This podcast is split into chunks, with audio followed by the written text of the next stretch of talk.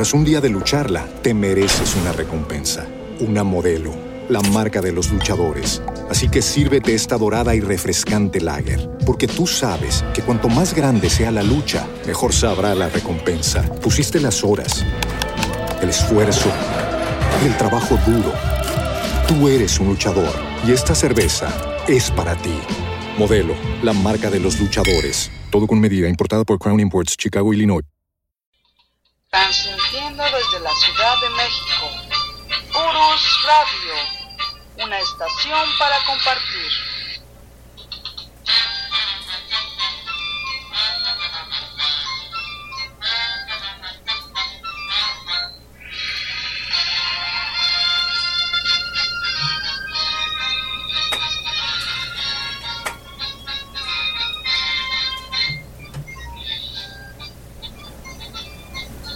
Hola, ¿qué tal? ¿Cómo están? Muy buenas noches. Los saludo. Soy Doris y estamos transmitiendo en vivo desde la cabina de Urus Radio su programa de la verdadera historia de México.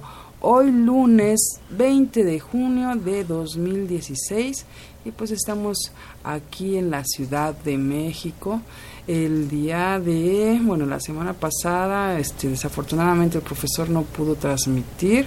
Bueno, ahorita ya les, les dirá el por qué, pero pues ya estamos aquí nuevamente y pues reiteramos las disculpas. Mandé yo un mensaje por, por el Facebook y pues este ya son ya son varias varias veces que hemos este eh, bueno dejado de transmitir y pues esperemos que ya ya haya sido la última la semana pasada. Y pues aquí, aquí está el profesor, vamos a saludarlo. Profesor, ¿cómo está? Buenas noches. Licenciada, buenas noches, con el gusto de estar de nuevo aquí con todos nuestros amigos de Urus Radio y con usted, licenciada, pues para continuar con, con estas este, pláticas de la historia de México, licenciada. Así es, profesor. Pues bueno, este, ¿qué tal le fue? ¿Qué tal le fue en su viaje, profesor? Pues bien, afortunadamente bien, fue un viaje de trabajo a la ciudad de Mazatlán, en el bellísimo, bellísimo estado de Sinaloa. Este, desafortunadamente el lunes que teníamos transmisión no pudimos terminar el trabajo a tiempo, entonces ya nos desocupamos muy tarde y bueno, ya no, no pude realizar la transmisión, eh, pero aquí estamos, aquí estamos, lo que sí, insisto, cualquier lugar que visitamos de la República Mexicana es bellísima. Nuestro país es bellísimo, nuestro territorio. Eh, qué gente tan platicadora allá en Sinaloa fue algo que notamos mucho. La gente le gusta mucho platicar y, aborda, digamos, eh, de manera muy eh, cotidiana, muy normal, eh, la plática, la charla. Gente muy, muy platicadora, de veras, gente muy, muy amable, muy atenta, pero le digo con esa curiosidad de que platican mucho. Ah, mire que Qué curioso y qué bueno. Pues en realidad en provincia, profesor, yo a los lugares donde he ido, eh, muy pocas veces me he encontrado con personas oscas, este, que no, que no este, hablan con, con el, el turista. Este, bueno, no, lo, no voy a decir dónde, porque sí, sí me ha tocado, pero es, es muy raro, muy raro encontrar personas así que, que sean este, eh, hurañas, ¿no? Extra, este, más bien sí hurañas. Pero bueno, profesor, a lo que nos atañe. Este, ahorita estamos ya en el en el programa 23 de Mentiras de la Historia de México. Entonces el día de hoy, este, ¿de qué nos, nos va a hablar? Hay también, perdón, antes de que continúe, también hay comentarios que nos han hecho llegar por YouTube y pues se los agradecemos mucho. Este, algunos mensajes que, que le han dejado a usted, profesor, y pues les agradecemos bastante sus mensajes. Eh, no, ahorita no, no me acuerdo quién, pero ahorita, ahorita lo checamos y este, se lo digo, profesor. Eh, ya tenemos a alguien en el chat, también ahorita lo saludamos. Bueno, pues licenciada, eh, pues seguiremos hablando de las mentiras de la historia de México, ya estamos llegando a la etapa de la Revolución Mexicana, pero antes, eh, este no es un programa, este es un programa de divulgación histórica, como hemos comentado siempre, no hacemos comentarios a menos que sea algo extraordinario de sucesos totalmente contemporáneos.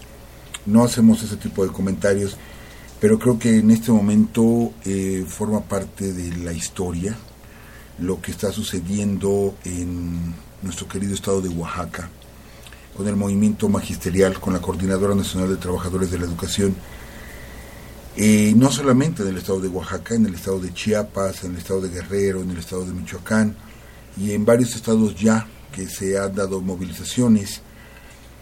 Eh, vamos a condenar siempre la violencia, venga de donde venga, vamos a condenar la violencia.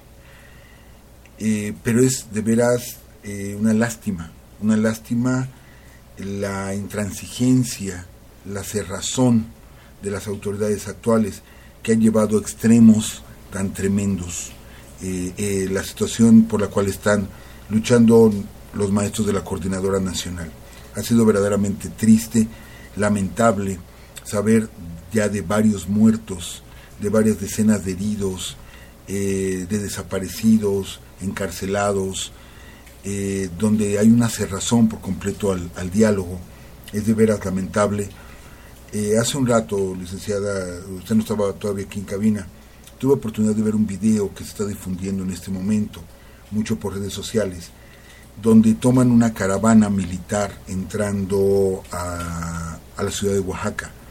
Lo increíble de esto, yo, yo igual me, me sorprendí, de veras me indigné también, es que iban dos trailers, ¿sí? y los trailers llevaban cañones. Hemos visto que para evitar motines, eh, han llevado tanquetas que lanzan chorros de agua, eh, etcétera. Pero yo no había visto una movilización del ejército, del ejército mexicano, de tal magnitud, llevando cañones. No estamos en guerra, señores. Oaxaca no es una zona de guerra. Si no, son, no están invadiendo nuestro territorio, no están invadiendo nuestro país. No es posible que igual podríamos acusar, si ustedes quieren, igual podríamos acusar de cerrazón, ¿sí? A, la coordinadora, podemos decirlo. También ellos se han cerrado. Pero esa cerrazón que también se ha dado por parte del gobierno, no es justo que se abra un diálogo a cañonazos. Eso no es posible, definitivamente. Entonces vamos a condenar y seguiremos condenando la violencia, insisto, venga de donde venga pero no es posible que nuestras autoridades, no es posible que el ejército mexicano actúe de esa forma. Así es, profesor, sí es totalmente indignante que, que traten así al magisterio. Este, es, es muy, muy lamentable también que, que mucha gente se vaya con la información de, de los medios de comunicación y que ataquen precisamente a los maestros cuando ellos ellos están eh, luchando por algo justo. Entonces, este, eh, ahorita afortunadamente ha tenido bastante apoyo, igual de padres de familia, este, de otras instituciones, hasta del mismo clero, según entiendo. Y pues bueno, aquí eh, se están calentando los ánimos, profesor, y pues yo no, no quiero pensar más adelante cómo, cómo vaya a estar esto.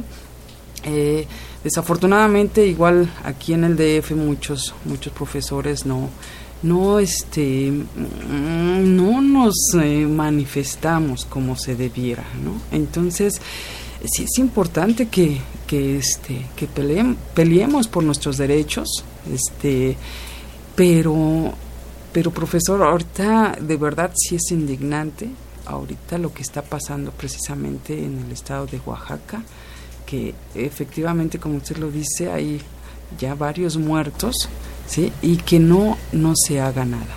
Y con esto yo también no estoy este, eh, invitando a una, a una, este, a un alzamiento, ¿no? Pero sí es importante que levantemos la voz, que levantemos la voz y este y defendamos lo que es nuestro, lo que es nuestro, porque eh, tanto la educación como la salud, ahorita, bueno, como todos ustedes saben y creo que, están enterados, pues sí, sí, sí peligra, ¿no? Entonces es totalmente, totalmente difícil todo lo que estamos pasando en estos momentos y pues bueno, esperemos que, que, de alguna manera se abra ese diálogo y sin ese, ese tipo de, de, este, de violencia contra, contra la gente, contra el pueblo, porque todos somos México. Entonces, e, es, es tremendo todo, todo lo que está pasando, profesor, y pues bueno, no, no tengo más que decir, solamente que, que sí, que, que alcemos esa voz, no alcemos las armas. Eso, eso, eh, ya sabemos que violencia genera violencia, y, así como se está viendo el, panorama, profesor, es así como que se vislumbra algo muy fuerte, pero esperemos que, que no se dé y pues pues vamos a ver si, si se abre ese diálogo y haya una este una solución a, a los problemas que se están dando. Pues bueno, profesor. y no es cobardía, no es cobardía el hecho de decir que no incitemos a la violencia, no es cobardía. Es solamente como dice la licenciada, la violencia genera violencia y no se va a llevar a ningún lado. Creo que hay muchas formas, muy inteligentes formas de luchar. Y hoy precisamente, licenciada, vamos a hablar de una persona de la cual casi no se habla en la historia de México, pero que fue pieza importantísima, importantísima en el inicio de la Revolución Mexicana. Y usted bien lo hace notar, parece ser que fue un paralelismo, porque las cosas de las que vamos a hablar eh, en este instante sucedieron hace más de 100 años y pareciera que son las que están sucediendo en este momento. ¿Por qué? Porque hay un personaje curiosamente también oaxaqueño. Curiosamente también oaxaqueño que junto con sus hermanos este, levantaron la voz. Levantaron la voz y fueron eh, totalmente una piedra en el zapato de Porfirio Díaz. Y estamos hablando de los hermanos Flores Magón. En especial, en especial de Ricardo, de Ricardo Flores Magón. Ellos son oaxaqueños. Este, desde muy temprana edad eh, ellos lucharon, eh, ellos hicieron notar las injusticias que estaban cometiendo en México, excelentes escritores, con ideas anarquistas, es cierto, esas ideas socialistas que se estaban apenas revolviendo en las mentes de la gente de Europa, que estaban eh, luchando por quitarse regímenes militares, emperadores, etcétera, pero que México llegaron y se asentaron ese tipo de ideas. Por eso siempre lo hemos dicho, la revolución de 1910 fue la primera revolución social del siglo XX en el mundo, ¿sí? Y que tenía tintes socialistas. Pero estos tintes socialistas los estaba dando precisamente los hermanos Flores Magón, insisto, oaxaqueños. ¿Qué podemos decir de ellos? insisto, de estas mentiras de la historia de México que nos ponen como al iniciador del, movimiento revolucionario a Francisco y Madero, a raíz del fraude electoral de 1910, ¿sí? y donde es encarcelado en San Luis Potosí, eh, cárcel de la cual se escapa, aunque hay muchos que dicen que eh, le, facilitaron el escape, se va a los Estados Unidos y desde los Estados Unidos promueve el plan llamado de San Luis, precisamente, donde invita a que todos los mexicanos se levanten en armas el día 20 de noviembre. Y se marca como inicio de la Revolución Mexicana y no vamos a quitarle una un solo mérito a Francisco Madero, no, pero ni una rayita a los méritos de Madero. Definitivamente fue una pieza fundamental Francisco Madero, ¿sí? Pero lo que no nos platican es que la revolución había comenzado antes. Desde el año 1900, 10 años antes, ya había una revolución, ya había un levantamiento. Los hermanos Flores Magón incendiaron las mentes de muchas personas con sus periódicos, el, Hijo del Aguizote, el periódico Regeneración. Pero es curioso, es curioso, amigos que nos están escuchando, licenciada, que cada vez que abrían un periódico empezaban a editarlo, sacaban dos, tres números de ese tiraje y les llegaba el ejército y, se los cerraba. Y les rompía las imprentas y los metía a la cárcel. Ahí duraban unos meses encerrados, salían a conseguir dinero, poner otro imprenta y sacar otro periódico. Y seguían, y seguían. Por ejemplo, en El Hijo del Aguizote, ¿sí? Eh, quien, quien aportaba los dibujos del Hijo del Aguizote era nada menos que José Guadalupe Posadas, el gran grabador mexicano, que, pues mucha gente lo conocía por ese tipo de, de grabados que, que estaban en los periódicos, pero que no conocían eh, toda la obra de don José Guadalupe, que tenía un tallercito ahí en el centro de la ciudad, y que gracias a él, gracias a José Guadalupe Posada, tenemos esa riquísima, riquísima, este, eh, parafernalia, por así decirlo, que nos trae el Día de Muertos con tantas y tantas calaveras, con tantos y tantos estilos, esa imagen de la Catrina, ¿sí? Reproducida, que aunque esa es de, de este, de Diego, pero que se mete en esas calaveras que todo el tiempo estamos reproduciendo, sobre todo en ese papel de China picado, y que viene precisamente de José Guadalupe Posada, que era quien eh, hacía los grabados para el periódico El Hijo del Aguizote. Y se atrevieron los Flores Magón en su periódico, ¿sí? a sacar una enorme manta y poner un crespón negro enorme en el edificio, fotografía que ustedes pueden ver, donde dice la Constitución ha muerto. Y ellos están ahí en el balcón, ¿sí? Junto con los demás periodistas que estaban ahí en el hijo del aguizote. Al rato llega la policía o el ejército y los agarra y los encierra. De tal manera que en 1904 se tienen que ir los Flores Magón de México. Y se van a los Estados Unidos. ¿Y qué hacen? O sea, aquí es lo que no entendemos. ¿Qué sucede con todo esto? Resulta que allá en Estados Unidos apenas llegan y los encarcelan. Ellos no habían cometido ningún delito en los Estados Unidos. Si no tenían por qué encarcelarlos, bueno, pues los encarcelan. Salen libres después de poco tiempo y los vuelven a encarcelar. Cuando sacan un periódico, pero que mandaban por correo. ¿Sí? No lo distribuían allá, lo mandaban por correo a México. Ah, pues los acusan de meter cosas subversivas en los buzones de la ciudad. De eso los acusaron, de meter cosas subversivas en los buzones de la ciudad y los vuelven a encarcelar. Tal pareciera que ahí sí había pues una complicidad entre el gobierno mexicano, entre las autoridades mexicanas en los Estados Unidos, embajada, consulado, para estar hostigando a los Flores Magón, porque sabían que los Flores Magón estaban, eran muy leídos y eran mucho, muy seguidos, ¿sí? Y son los Flores Magón los primeros, los primeros que invitan al levantamiento armado en México. No fue Francisco y Madero, Insisto, no le vamos a quitar una rayita de mérito, ¿sí? Pero fueron los Flores Magón los primeros que invitaban a la rebelión en el país. Los Flores Magón son los que organizan ¿sí? y alientan las huelgas de, la minera cananea y de la fábrica de hilados y tejidos de Río Blanco, que fueron dos grandes matanzas que cometió el gobierno de Porfirio Díaz contra los obreros allí en Río Blanco y en Cananea detrás estaban los Flores Magón. ¿sí? Ellos estaban preparando a la gente.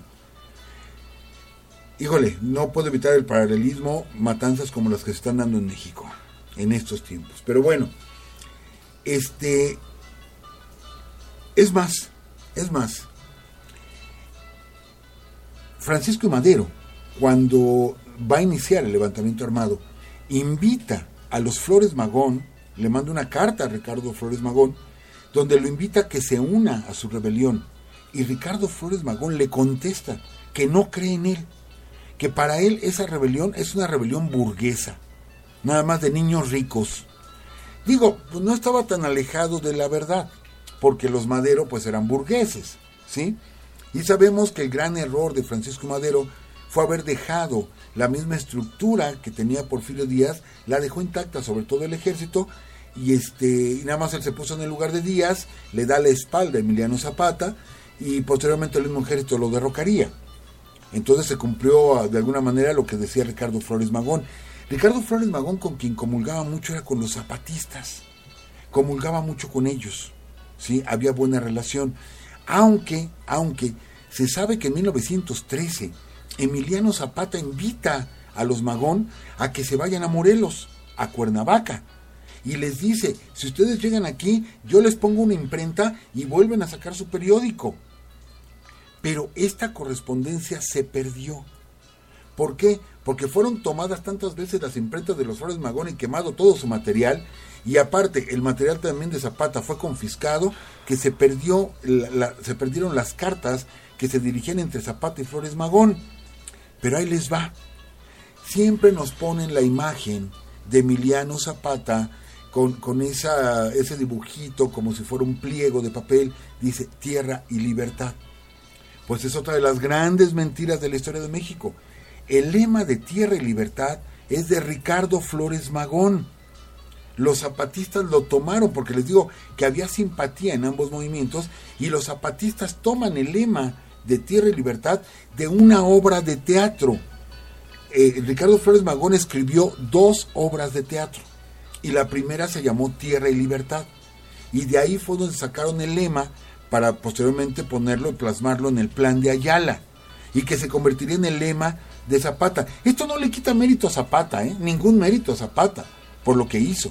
No estamos restándole mérito a los demás, solamente estamos dando a conocer el trabajo ideológico tan fuerte que tuvo Ricardo Flores Magón y los hermanos, ¿sí?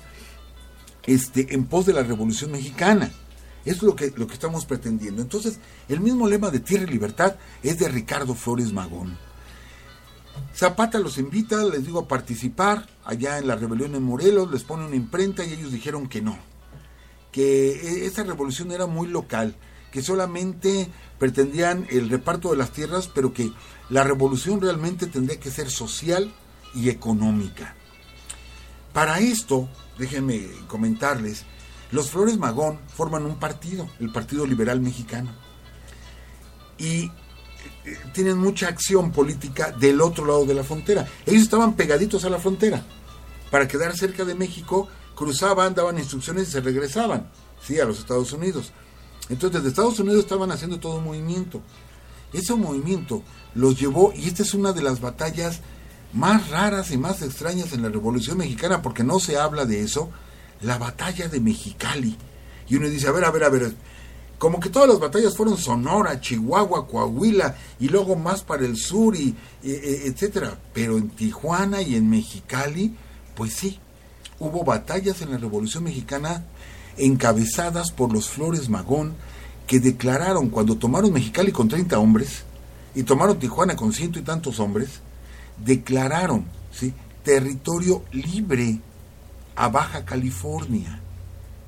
Los acusaron inmediatamente de que ellos eran filibusteros, así como tantos que vinieron a México queriendo independizar ciertos estados para convertirlos en república, que ellos eran filibusteros y que querían independizar la península de Baja California para entregársela a los Estados Unidos.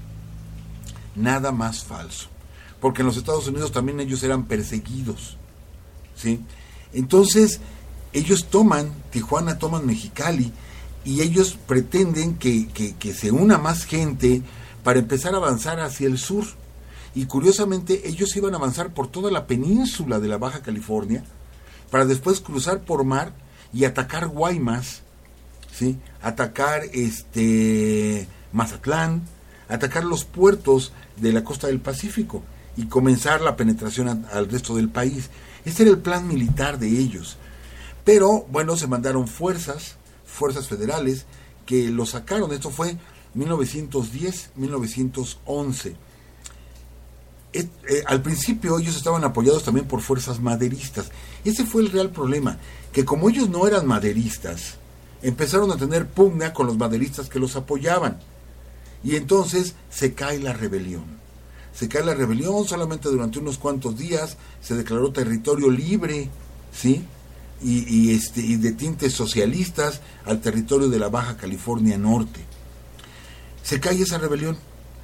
Este, los Flores Magón se vuelven a meter a los Estados Unidos y son perseguidos constantemente. De hecho, ellos no se llevan bien con Pancho Villa a ellos no les cae bien Pancho Villa, porque dicen que Pancho Villa era maderista y que apoyó a un burgués.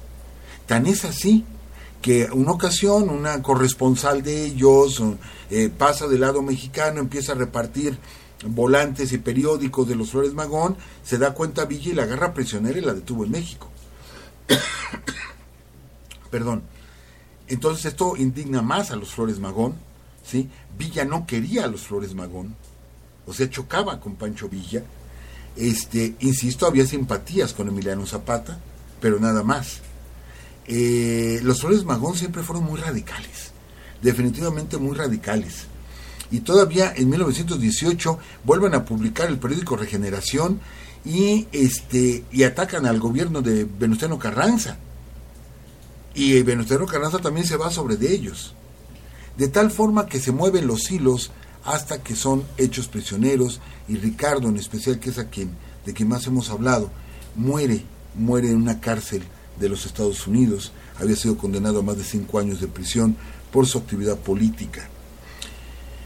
Y muere joven, él es de 1870, muere de 45 años, no, de 50 años aproximadamente de edad. Este, ¿Qué podemos decir? Que durante mucho tiempo no se les hizo justicia. No se les hizo justicia en México, no se consideraban como parte de la Revolución Mexicana. Y es a finales del siglo XX cuando por fin el gobierno de México reconoce la labor de Ricardo Flores Magón en pos de la Revolución Mexicana y pone su, su nombre en letras de oro en la Cámara de Diputados. Pero bueno, no acaba ahí, no acaba ahí. Eh, eh, este, o sea, los Flores Magón son repudiados por Porfirio Díaz, repudiados por Madero, repudiados por Victoriano Huerta, repudiados por Carranza, repudiados por todos, por Pancho Villa, etcétera. Bueno, pues ya que se puso el nombre de los Flores Magón, bueno, de Ricardo en la Cámara de Diputados, en un municipio autónomo del estado de Chiapas, eh, que queda en la zona de influencia zapatista. Ellos bautizan este municipio autónomo, lo bautizan como el municipio Ricardo Flores Magón. Entonces, indígenas sotziles, ¿sí? Hacen un mural en, la, en, en el Palacio Municipal del nuevo municipio Flores Magón. Hacen un enorme mural que se le conoce como el mural de Taniperla, ¿sí? El mural se estrena justamente el, 19 de abril, ¿sí? Este, fecha de la muerte de Emiliano Zapata. Se inaugura. Y se, es un mural bellísimo, así bellísimo, con toda la tradición este, tzotzil, y que no habla de violencia, en sí habla de el ideal del tzotzil y se ve la selva y se ve a la gente corriendo y disfrutando y hay por ahí nada más una imagen de tres zapatistas como que están cuidándolos y se ve la felicidad que ellos anhelan, los indígenas eh, de, de Chiapas. Hoy se estrena y mañana llega el ejército y ametralla el mural y lo destruye por completo. ¿Sí? ¿Qué tenía un mural? ¿Qué tanto daño causó un mural que provocó que el mismo ejército, y no estoy inventándolo, esto es histórico, el mural de Taniperla, ametrallado y destruido por el ejército? Pero no vamos, pero vamos más allá. El pintor de este mural, o el que guió, porque lo hacen indígenas eh, quien guía o traza el mural, es un maestro de la UAM, Sergio Valdés, Sergio Vélez, algo así, y lo agarran y lo detienen y lo meten preso. Lo meten preso, lo meten a la cárcel por hacer un mural. Sí, por hacer un mural lo meten a la cárcel. Ah, caray. De pronto comenzamos a pensar, pues mucho parecido con los Flores Magón, ¿no? Que eran perseguidos por un periódico, por hacer un periódico, por hacer un grabado, eran perseguidos. Pues este maestro de la, de la UAM acabó en Cerro Hueco, ahí en el penal de Chiapas, por hacer un mural. Pero vamos todavía más lejos. Este mural tuvo muchas fotografías, es lo que se conserva hasta ahora, las fotografías. Y vemos la belleza del mural. Fue reproducido en Argentina, en una población de Argentina, y los que lo reprodujeron fueron encarcelados. A ver, a ver, ¿cómo, cómo está eso? ¿Qué tiene que ver el mural del municipio Ricardo Flores Magón lo reproducen en Argentina como solidaridad y son encarcelados los autores.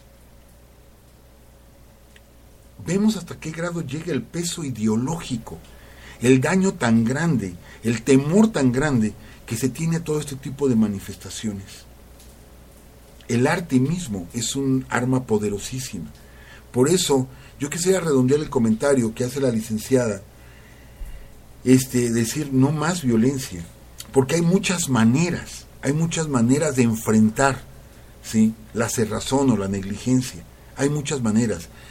A mí particularmente que conozco la obra del gran maestro Francisco Toledo, del gran, gran maestro Francisco Toledo, pintor oaxaqueño, y que todos sabemos del maestro Toledo, ha sido eh, eh, alguien que grita, que protesta, el maestro Toledo con sus bellísimos cuadros hablando de, de animales, y dibuja lagartijas, y dibuja escarabajos, y dibuja arañas, y, y el maestro Toledo, una ocasión le van a hacer un homenaje al maestro Toledo, Sí, y cuando llega el homenaje en la puerta no lo dejaban entrar, porque lo vieron todo mechudo, con guaraches, con mezclilla, y dijeron, retírese, retírese, porque va a llegar una gente muy importante. Esa gente importante era él, el maestro Toledo, y que ha, amado su tierra, él es oaxaqueño, ha amado su tierra, y que odia los homenajes. Le entregaron el Nobel alternativo al maestro Toledo, ¿sí?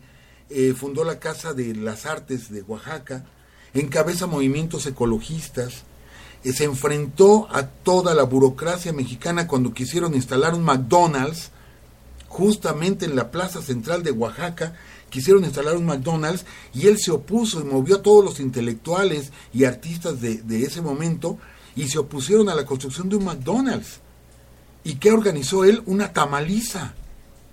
Y se puso a repartir tamales para mostrar lo rico de la gastronomía mexicana y la gastronomía este, oaxaqueña. Y durante varios días estuvieron repartiendo comida diciendo, vean, no busquen la comida americana nada más porque es McDonald's. La comida mexicana es riquísima. Y logró, logró lo que en muchos países no pudieron impedir. No pudieron impedir. Porque McDonald's se abrió en la Plaza Roja de Moscú hay un McDonald's en la Plaza Roja de Moscú. Que, estamos hablando de que venían del socialismo y que había gente con un socialismo súper arraigado y que se opusieron y que fue un escándalo internacional, ¿sí? Pues abrieron el McDonald's en la Plaza Roja de Moscú y hasta la fecha ahí está. Abrieron McDonald's en Francia. En Francia McDonald's demandó al gobierno francés y, habla, y abrieron en la Plaza de la Concordia de Francia hay un McDonald's. Y cuando lo quisieron abrir en Oaxaca, ¿sí? Francisco Toledo se opuso y a base de tamalazos, así, realmente, evitó que se pusiera un McDonald's ahí. Que lo pongan en cualquier otro lugar, menos en un espacio tan representativo como es la Plaza Central de Oaxaca. Claro, muy bien hecho. Entonces, a mí me conmovió de veras de que el maestro Toledo se dedica a su obra, ya es una persona mayor, y ahora él está encabezando y él formó una barricada cultural para evitar la matanza que se está dando en Oaxaca. Ya salió el maestro Toledo, vi las fotografías y va un séquito de personas porque es admirable. Es el último de los grandes pintores mexicanos. Que me perdone José Luis Cuevas, sí fue un gran pintor, pero un pintor burgués, y lo digo, conozco un poco la obra del maestro Cuevas. Este, pero es un pintor burgués, eh, a diferencia del maestro Toledo, de Francisco Toledo es el último de los grandes, de los grandes artistas plásticos mexicanos, el último que nos queda. Pues el señor a su edad, con ese pelo todo enmarañado, con su camisa guanga, con sus pantalones raídos y sus guaraches, dejó su taller de pintura y ahorita está encabezando o formando parte de esta barricada para evitar pues tanta sangre derramada en su querido estado de Oaxaca. Vemos entonces lo que son los oaxaqueños. Fíjense qué paralelismo, ¿no? Qué paralelismo se da con los Flores Magón, que son oaxaqueños y que forman parte muy importante del inicio de la Revolución Mexicana, y actualmente con el maestro Toledo, sí, que aunque, insisto, no hablamos mucho de historia contemporánea, pero no pudimos evitar mencionarlo. Este, y regresando a la Revolución Mexicana, no se ha hecho justicia realmente. No se ha hecho justicia, nos siguen diciendo, la revolución se inició porque Francisco y Madero así la comenzó el 20 de noviembre, sabemos que se adelantaron los hermanos Cerdán, porque lo sorprenden en su casa, se da cuenta eh, el capitán de la policía de ahí de Puebla, que están guardando armamento, y este, los hermanos Cerdán se encierran en su casa con algunos simpatizantes y hacen frente a la policía poblana. De hecho, cae muerto el jefe de la policía de pueblo, de Puebla, cae muerto. Desde las azoteas les disparaban a los flores, a los, a los Cerdán. Este, sabemos que Aquiles se esconde, ya que toman la casa, pero le da una pulmonía, una afección, le da este a Aquiles Cerdán, sale en la noche, ahí mismo lo matan, ¿sí? Eh, pero llama la atención de que el movimiento antireeleccionista poblano, eh, era bastante copioso y que cuando ellos saben que son descubiertos y que viene por ellos la policía, en lugar de huir deciden enfrentarlo, de enfrentarlos y llaman a todos los simpatizantes para que los apoyen en contra de la policía poblana y no llegó nadie.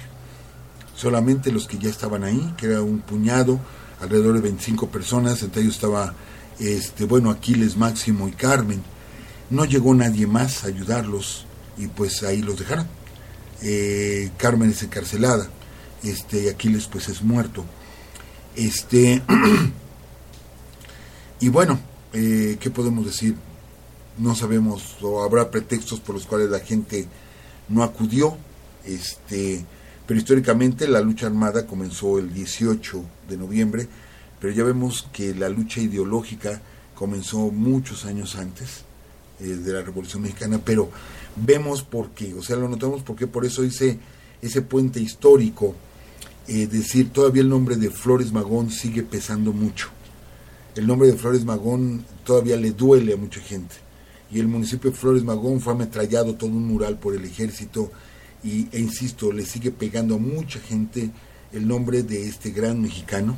Radical, sí, radical, él veía los problemas radicales y a grandes males, grandes remedios y él proponía pues la lucha armada, que sabemos que esa parte no la consiguió. La parte de la lucha armada no funcionó. Él golpeó más, sí, a las instituciones que estaban abusando del poder, las golpeó más con un sencillo periódico, con escritos, sí, con su pluma. Hizo muchísimo daño al régimen de Porfirio Díaz. Es a lo que los estamos invitando. No queremos violencia, de ningún lado de ningún lado queremos la violencia. Y hay maneras, hay muchas formas. Entonces, creo que de una parte y de la otra se debe de llegar a este diálogo, este, evitar el derramamiento de sangre. Y no quiero pensar cómo están en, sus casas los deudos de estas personas muertas. Indignados. Indignados. sí, y desamparados. Ahora todo el mundo los quiere amparar, ya dijo el gobierno de México que va a amparar a los deudos. Este, en fin, todo el mundo quiere darles apoyo. Pues qué triste para tomarse la foto. Realmente para tomarse la foto. Pero bueno, esto sucedía hace poco más de 100 años en México. Eh, de la misma forma se estaban cometiendo pues muchos abusos por parte de las autoridades. Vamos a dejar eh, este programa ya justo en la entrada de la lucha armada, donde hablaremos de las principales batallas y de otras batallas que están olvidadas en la Revolución Mexicana o de hechos que están olvidados en la Revolución Mexicana. Vamos a dejarlo en esta parte. Hemos comentado los abusos de poder, de que es cierto que con Porfirio Díaz eh, creció la industria en México, muy cierto. Es cierto que creció la economía, también es cierto es cierto que México se proyectó de manera internacional, también es cierto. Es cierto que muchos hablan de las maravillas de Porfirio Díaz, claro que sí. Pero también es cierto y es histórico, no lo afirmamos nada más porque sí, es histórico, sí, que solamente unos cuantos se veían beneficiados por todos los privilegios porfiristas. Solamente unos cuantos. Que las haciendas seguían teniendo peones que trabajaban como esclavos realmente y que tenían empeñadas sus vidas y las vidas de sus hijos por los pagos excesivos que tenían que hacer de las mercancías que los obligaban a comprar en la misma hacienda y que eran las tiendas de raya y que fue uno de los motivos de más venganza durante la Revolución Mexicana. La pregunta es si daban trabajo a la gente, porque cada vez que agarraban a un hacendado durante la Revolución Mexicana, no, no nada más lo agarraban y lo fusilaban, ¿eh? los torturaban antes de matarlos, por ese odio de generaciones de haber tenido sometido al pueblo. Entonces, es cierto que, que, se vivía entre Oropel y que teníamos los lagartijos ahí en la Alameda queriendo y soñando ser franceses y que se abrió la colonia Juárez en la Ciudad de México con enormes mansiones y se construyó el hemiciclo Juárez, la avenida Juárez, este, la colonia Juárez, el, el hospital Juárez y todo era Juárez. Es cierto que Porfirio Díaz crea mucho el mito de Juárez, ¿sí? Es cierto también que muchos mitos de la historia se dan precisamente con Porfirio Díaz. La llamada paz porfiriana, pero no nos dicen en la historia que para aplacar la rebelión de los yaquis en Sonora, agarró a los yaquis y los movió hasta Yucatán. Y les aseguro, ya no digamos avión que no existía, ni siquiera los mandó por tren, los mandó caminando. Pero antes muchos líderes yaquis acabaron en Valle Nacional y Valle Nacional era terrible. No salían vivos de Valle Nacional. ¿Sí? Eso fue lo que hicieron con los yaquis, para exterminar a toda una nación, a todo un pueblo, vamos, a todo un pueblo. Esa era la paz porfiriana. La paz porfiriana que a, cualquiera que, que se opusiera al gobierno como los Flores Magón era la cárcel y que salvaron la vida porque se tuvieron que ir de México porque lo siguiente era fusilarlos, solamente por hablar mal del presidente. Y no hablar mal, no era hablar mal por hablar mal, era decir las verdades. Difícil sí, porque vivíamos en un México analfabeta. Aún así su periódico pesaba, cuando sabíamos que muchísima gente no lo podía leer, lo que le sucedió en la campaña a José Vasconcelos que repartía libros en la campaña y le dijeron, ¿para qué repartes libros si la gente no sabe leer? Así, con todo y eso, vemos el peso de los Flores Magón antes del inicio de la Revolución Mexicana. Pero, al, este, salud, licenciada. pero al fin un día, al fin un día, sabemos que todo se inicia con una entrevista que hace Porfirio Díaz a un periodista norteamericano, donde dice que el pueblo de México ya está maduro para elegir a otro gobernante y le toman la palabra y se crean los clubes antireeleccionistas encabezados por Francisco y Madero y este y Porfirio Díaz a la mera hora dice pues saben qué que siempre no me voy me voy a reelegir otra vez se reelige en un fraude espantoso sí queda como presidente de nuevo es encarcelado Madero por pues por alborotos que hubo en el país. Lo encarcelan se escapa y llama a la rebelión para el día 20 de noviembre y lo que pasó el 20, no hablemos del 18 que ya comentamos lo que pasó el día 18 con los Cerdán, pero lo que pasó el 20 fue que no pasó nada, no pasó nada.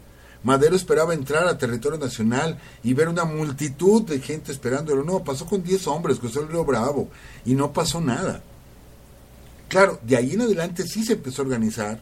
Don Abraham González, ¿sí? que fue pieza clave en el movimiento maderista, consigue que eh, Pancho Villa esté con él, que Pascual Orozco esté con él, y comienzan grandes, los grandes movimientos en México armados con la toma de Ciudad Juárez. Y es precisamente con lo que los vamos a dejar, con la toma de Ciudad Juárez, que es la caída del gobierno porfirista, que no esperó, no esperó mucho, cae Ciudad Juárez, y en ese momento Porfirio Díaz dice, señores, me voy, ya me voy, renuncio, me voy.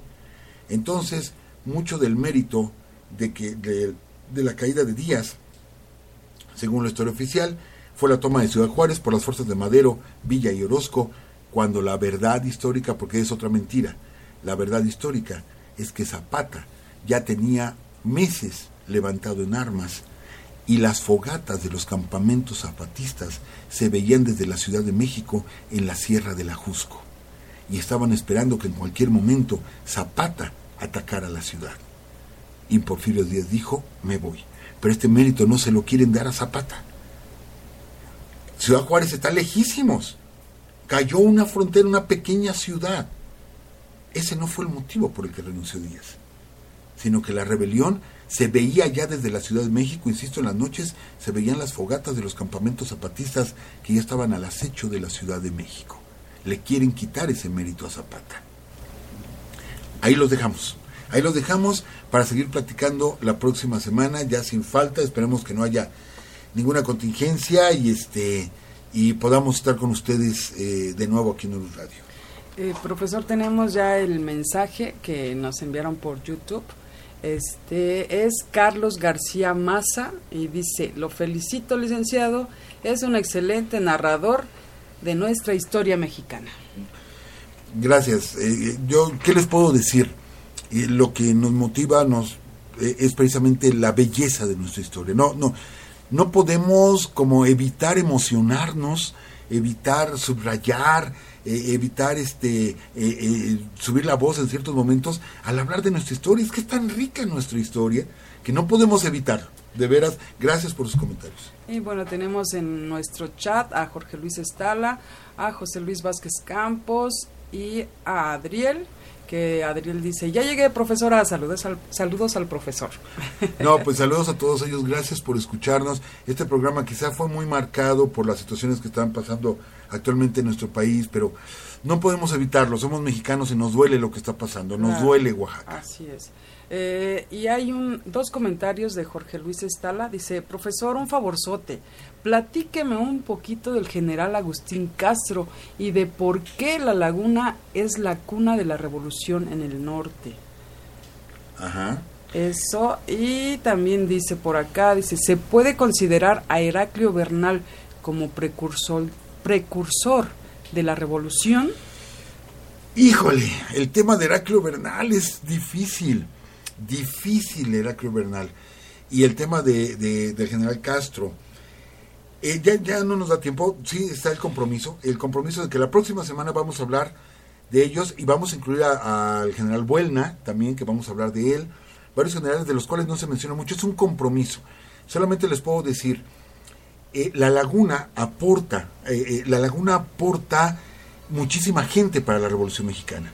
Muchísimo, pero gente más de acción, más de acción, y por eso se habla de que es parte fundamental de la Revolución Mexicana, no en la primera etapa, que termina con la caída de Ciudad Juárez, sino en la segunda etapa, que es la más fuerte, la más cruenta de todas, Ahí es donde la laguna, la zona de Torreón, la zona de Gómez Palacio, etcétera, suceden muchas cosas, como esa enorme matanza de orientales, de la cual vamos a platicar la próxima semana.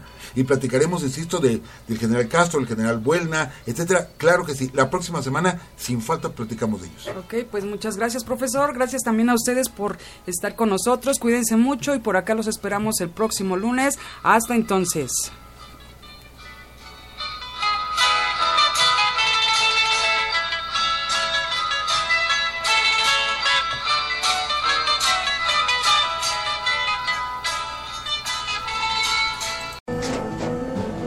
Un día de lucharla, te mereces una recompensa, una modelo, la marca de los luchadores. Así que sírvete esta dorada y refrescante lager, porque tú sabes que cuanto más grande sea la lucha, mejor sabrá la recompensa. Pusiste las horas, el esfuerzo, el trabajo duro. Tú eres un luchador y esta cerveza es para ti. Modelo, la marca de los luchadores. Todo con medida, importada por Crown Imports, Chicago, Illinois.